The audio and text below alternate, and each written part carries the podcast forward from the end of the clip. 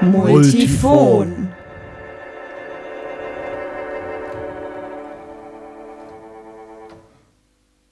Der Musanturm Podcast. Hallo und herzlich willkommen zu einer neuen Folge Multifon. Hi and welcome to the new episode of Multifon. Our guest today is the Argentinian author and director Mariano Pensotti. Unser Gast heute ist der argentinische Autor und Regisseur Mariano Pensotti, äh, mit dem ich gleich über das neue Stück seines Kollektivs Grupo Marea sprechen werde. Und das Stück heißt Los Años, die Jahre. I will talk with Mariano Pensotti about his new piece called Los Años, The Years, that he developed together with his collective Grupo Marea. that was premiered in this year's Rot Triennale some weeks ago and is on tour now and will be shown im Musanturm in Frankfurt from Thursday on.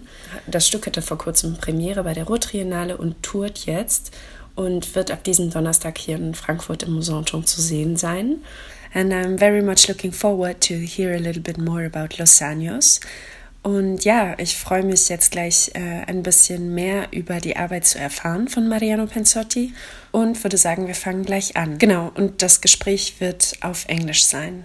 Hi, Mariano Pensotti, thanks for taking the time in the middle of touring your new piece, Los Años, The Years, Die Jahre. I hope you arrived safely in Frankfurt. Um, maybe you can describe briefly what Los Años is about or what to expect if I go see the show and I never saw a work of you and Grupo Marea before. Okay, thank you so much for the invitation. Uh, just can say that we are truly looking forward to to show the piece here at Mousonturm. Um, so to begin, um, Los Años, it's a piece that basically tells the story of the same character in two different times when he's uh, young at uh, around 30 and then when he's old at 60 and one of the particularities of the piece is that you can see both times together. We have this set which is a sort of a split screen and it's divided in two. And you see the life of the young character and the older character at the same time.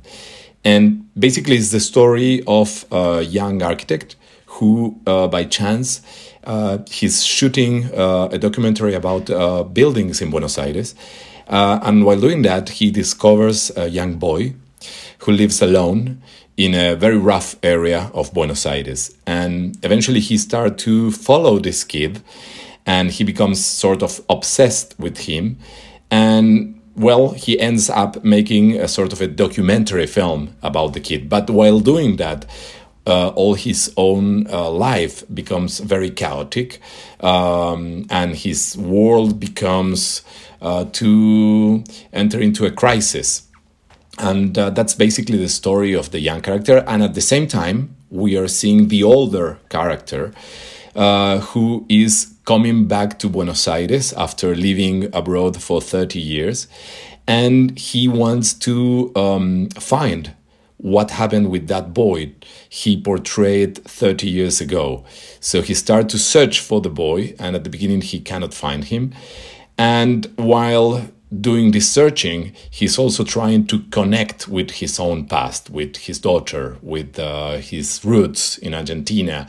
And he's seeing how much the place and the people has been changing during this 30 years gap. And um, I think the whole piece is really about the idea of the future. Uh, also because the the time of the young character it's now it's 2021 and the time of the older character is uh, 2051 so we are talking about these two different moments of an on, on on a private life but also a little bit about what the society would look like in 30 years I mean, it's not a sociological study uh, or anything like that, but more like uh, an artistic point of view of how could be the future. And I think the whole idea the, about uh, talking about kids and fatherhood and um, what a person would might become it's also related to the idea of future um, And probably it's something that appears um, during the creative process. It was not there at the beginning. Actually, when I wrote the piece uh, a couple of years ago, it was more related to the to the idea of this character in two different moments of his life. But at the beginning, I wanted to talk more about the past and the present. So I thought, well, maybe the younger is going to be during the 90s and the older is going to be the present. But then, of course, the whole pandemic erupted, and that changed absolutely the, the perspective about the piece we started to discuss a lot uh, within the group to what it was meaningful or not about our project. And then we decided that it was much more interesting to think about the future because the, the, the future was really at stake during during the pandemic. And uh, i think that the question about what are we going to do with our cities or what are we going to become uh, are we going to survive in, in, in, in 30 years it started to, to be something much more relevant and much more present in uh, our ordinary life than what it was before. Uh, so that was the, the turning point of the of the project. Mm -hmm. Thank you. I saw your piece in Ruhr two weeks ago, or three weeks, I don't know. And um, it was funny because when I entered um, the uh, theater, I was like, oh, I saw this before. And then I remembered that I, I think I saw Cineastas in uh, maybe Hamburg Kampnagel or something, but it was like really years ago. Some friend took me to see Cineastas and I didn't even knew the name of the group or anything. and now I was very much reminded, um, also because the stage looks a bit, yeah, similar. And you already said that it's a bit of a split screen in a way.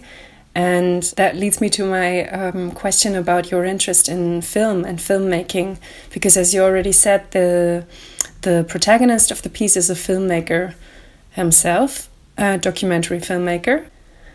Not only that the characters have to do something with film, um, but also in your work as a theater director, one can see that you're interested in using artistic means that are close to filmmaking, um, such as the split screen or montage, I would say, and um, yeah, maybe you can just elaborate a bit more on um, what is interesting for you in the confrontation of theater and film. Okay, yeah, well, that's a very good question. Actually, um, I think I've been always interested in film and theater. I um, actually studied film before making theater. Um, and uh, eventually, I also worked as a screenwriter sometimes. But then I think when I decided, especially when I started to work with the with the group with Grupo Marea, um, we were interested in to take some procedures from uh, film and to use it in a very theatrical way. Actually, we we never wanted to use uh, projection on on on stage. This is the very first time, and we felt it like we were like betraying ourselves uh, because for us it was always more like. Um, well, you know, sometimes when I write the text, it looks like more like a short novel at the beginning rather than traditional uh, playwriting because it has like multiple layers of storytelling.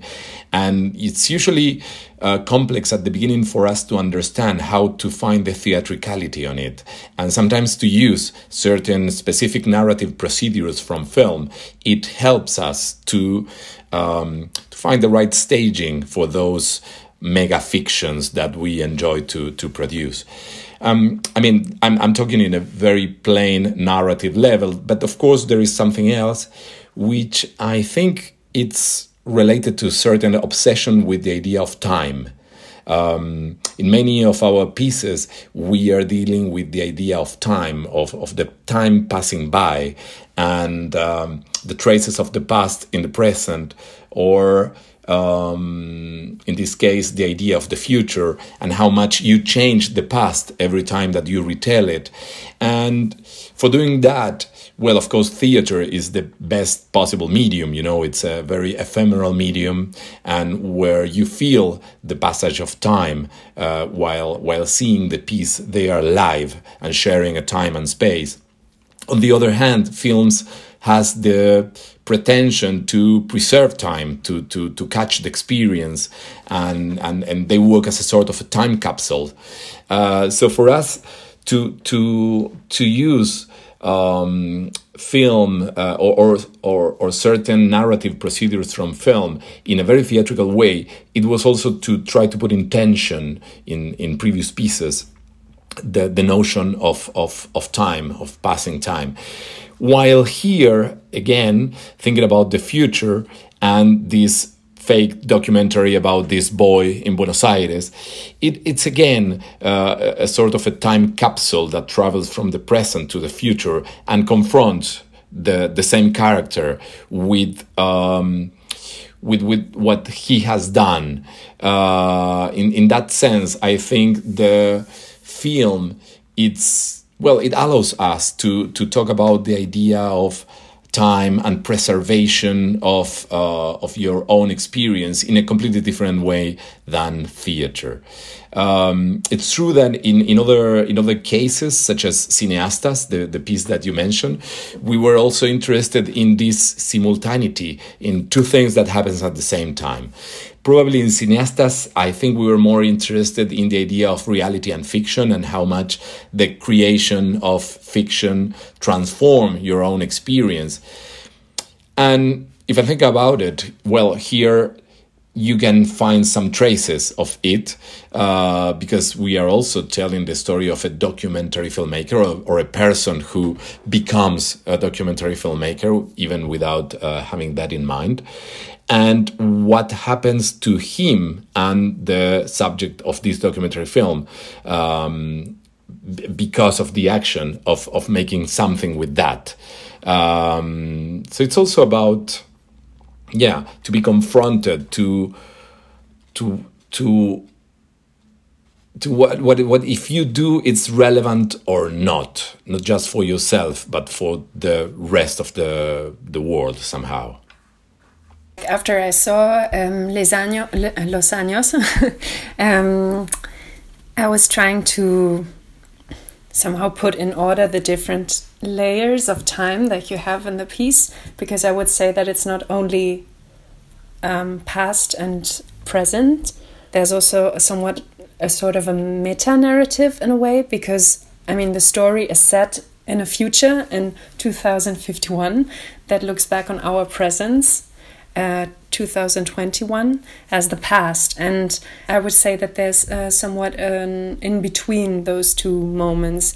And um, in the text um, or in the narrative, there are lots of jokes or hint that this uh, past, this is uh, which is our present now, is a very sad one in a way that is marked by a poverty gap uh, that gets bigger and bigger, um, by the uprising of right wing movements in many different countries in the world, the uh, increase of climate cat uh, catastrophes and so on. And um, I was wondering, would you say that in that sense the play can also be understood as a trigger finger that points out the urgency of the world's condition and calls for change? Or would you say this goes too far? Because I had the feeling that there's a somewhat utopian moment also in or that you are interested in a utopian moment and I was wondering where you would situate that. Mm. I absolutely agree with with, with you. In um, I think there are several things. Uh, actually, I think that we were not just interested in the idea of future, but also or mostly on to think about how this our present will be perceived or will be remembered in the future, which are the complex points of uh, today's worlds or today's relationships uh, in a more private um, sense that can be relevant or remember uh, in 30 years. So it's not just uh, about imagining the future, but also to imagine how would be the perception of our present from the future. Um, and then, um, oh, sorry, I forgot the, the, the, second part of your question, which was great. Um, I was asking you about if it's a trigger finger in a way, or what is, if there's like a, I don't know, message sounds a bit uh, strange, but um, yeah, what about the utopian moment in the play? Yeah, no, yeah, exactly. Well, I don't, uh, yeah, no, I would say that we never try to um, think in terms of uh, message or. Uh, but but but it's true that of course we always think about certain concepts or issues that are uh, relevant for us and we try to include as much as we can our personal experience or preoccupations uh, on on them. But then you mentioned the, the idea of utopia, and and I think it's really something that it was revolving uh, around the piece. Um, also because utopia has a lot to do with imagining a future and uh, well how you can create a different society in the future and i think you know in that sense capitalism has been very successful in selling the idea that there's no other way to arrange a society uh, rather than capitalism which is something that i don't believe at all. And probably this moment of the world uh, during the pandemic and this after pandemic, uh, I think it's a very relevant moment to to to, to think about if there's uh, there are other alternatives or not, uh, and and it's it's an opportunity that we shouldn't miss. And then, in a more fictional level, uh, if you think about uh, Los Años, our piece, it's full of references to different uh, utopias, even if they are failed uh, ones. For example, uh, the documentary that this character is making at the very beginning of the piece is a documentary about buildings in Argentina who were replicas, who were copies of buildings in Europe and that has to be with certain image of utopia that they they wanted to create a sort of uh, Paris in South America when they made uh, Buenos Aires. And of course, that created a very neurotic situation where many people might uh, look uh, about themselves uh, in Argentina as a sort of uh, Europeans in exiles rather than truly Latin Americans. And it, it created a very um, complex situation there. Then um, the neighborhood where the boy, who is the, the main subject of the documentary, um, goes to live, it's a place called Lugano. Uh, it's a suburb in Buenos Aires and it's called Lugano uh, after the city uh, in Switzerland because it, it was founded by Swiss people and you, of course, couldn't really? imagine. Yes and you can imagine two more different places the the Swiss Lugano and the Argentinian Lugano. So it's like a strong metaphor. Um, and also at the beginning all these buildings uh, were a sort of utopia from the 60s that were buildings built for working class people which during the last 40 years with the constant economic and political crisis in Argentina were um, getting rougher and much more well, you know, it's it's like a it's a very complex place right now. Um, and then at the end of the piece, there is a reference to this theme park, the the the Kids Republic, La República de los Niños in Spanish, which is uh, also a very crazy place. It's a sort of a Disneyland that we have in Argentina, uh, but it was created uh, by Eva Perón, um, during the, the, the 40s and early 50s as a sort of utopic place for um, for kids. Um, so it, it was not like a, a commercial capitalist uh, utopia such as Disneyland, but rather more a sort of I don't know, socialist uh, idea for for for the childhood uh, of the future, which of course went very wrong as well. So it's it's the the, the idea of um, failed utopias. Uh, it's very present around the piece. Uh, so it feels yeah relevant to think about the future uh, as to regain the idea of thinking about new possible utopias, which even if they don't work I truly believe it's very necessary to, to, to have. When I saw uh, Los Años, I found it very remarkable that I had the feeling that I was at the same time seeing uh, some sort of uh, telenovela in a with a very very complex narrative, and um, because it's also funny. People talk very fast. Um, a lot of things happen at the same time, and you really live also with the characters, right? You you um, you witness their um, I don't know fights and conflicts, but also happy moments, karaoke on stage, and so on. Um, and um, I found it very remarkable that um, there's this sort of how do I how do I call this? Yeah, um,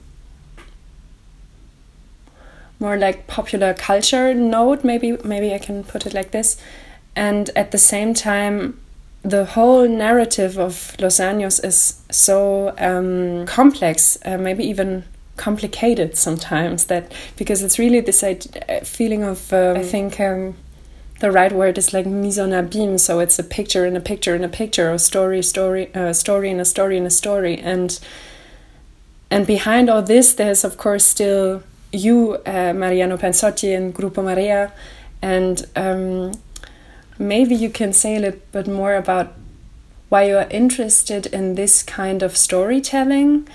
And um, because you were mentioning in the beginning that it's years ago now that you started working on the text, maybe you can also just give a little bit more background on how the the text production looked like. I think I always see myself myself mostly as a storyteller, um, even though if we, you know, sometimes I mean, we don't always work in this format of stage performances. Sometimes we work in more, um, you know, installations or site-specific performances. Uh, the the the first the first thing that always appears is the story. What what I'm interested in to tell in a very simple way, you know, and in, in a very classical way, because it's true, as you mentioned, that sometimes I enjoy taking this um, so-called mixture in between low and high culture. Um, and yeah, for me, it's the, the, the first question or the, the first thing that appears it's always the story and the characters and in that sense i'm extremely classical uh, but then while while while researching about what I'm interested in these characters and on, on why I'm interested in these um, stories, the things starts to get more complex and with more layers. Um, in Los Años, it's clear, for example, that it's really about representation, not just about the theatrical representation, but also how you represent your own life. Because at the end of the piece, you get to know I mean, without spoiling too much, that uh, mostly everything that you have seen it's just a representation of the daughter of the main character, and she is the one who has decided deciding how and um, in which way to tell the story of her own father, uh, and while using this uh, story of the, of her father, she is also telling her own story. So. Um, I was always interested in the idea of how much we use somebody else's stories to tell our own, which is, by the way, what the main character of the um, documentary filmmaker is doing, por- trying to portray portray uh, the, the the young boy that uh, he meets. Um, so the idea of telling yourself through the life of somebody else, it's it's something that uh, it's sometimes very present in our pieces. Um, but going backwards to your original question, yeah, I think um, this this uh, obsession with storytelling it's something that is always very present in, in our pieces. Probably one of the the things that is different in this case is that we are just telling one linear story, even though if it looks like it's complex and uh, a bit, um, you know, mixed with different ideas. Um, here it's just you know the, the the story of one main character that goes through time while in some of most of our previous uh, pieces it was this collection of different short stories and more like uh, um, the interwind of different storylines. Um, I think also it's related to some sort of obsession that I have with 19th century novels. You know, you, you mentioned telenovelas, um, and it's interesting because I, I don't really see them as telenovelas, but it's true that there is certain components of novels. and I've been sort of obsessed with uh, Balzac, Tolstoy, and all those, uh, Stendhal, uh, all those. Um, great storytellers from the 19th century. And I always admired how much they mixed uh, completely fictional and invented stories with personal experiences, with um, political issues, with uh, philosophical debates. You know, this idea that uh, a work of art might contain everything. Um, yeah, that's that's something that uh, it, it it really uh, appeals to me. Well, thank you very much for the interesting insights, Mariano Pensotti. Maybe as a last question, um, what's next? Probably the tour continues and then are you working on a new project already or? No actually um, no i have to say that i mean it was quite complex to to produce um, los años. I mean it's i'm not saying as you can imagine the last two years were quite dramatic and the lockdown in argentina it was very extreme. Um, so for many months we thought that this was not going to uh, be possible to to make. We had to make the rehearsals in argentina almost illegally and with no set, with no nothing. And we had to make the shooting of the film that we have in the piece also in a very extreme conditions and not knowing uh, every day if we were going to manage to present it in front of a live audience. So we are still feeling very cheerful and emotional about uh, this uh, opportunity. And of course, we we always have uh, ideas. Thank you. It was really a pleasure to talk with you but we haven't considered anything concrete uh, right now. So we are focusing more on this on this tour with Los Años. Well, then, thank you very much for taking the time, and I wish you a good premiere on Thursday. Thank you. It was really a pleasure to talk with you. Produziert wird dieser Podcast im Auftrag des Künstlerhaus Mousonturm von Leander Rybczynski und mir, Eva Königshofen.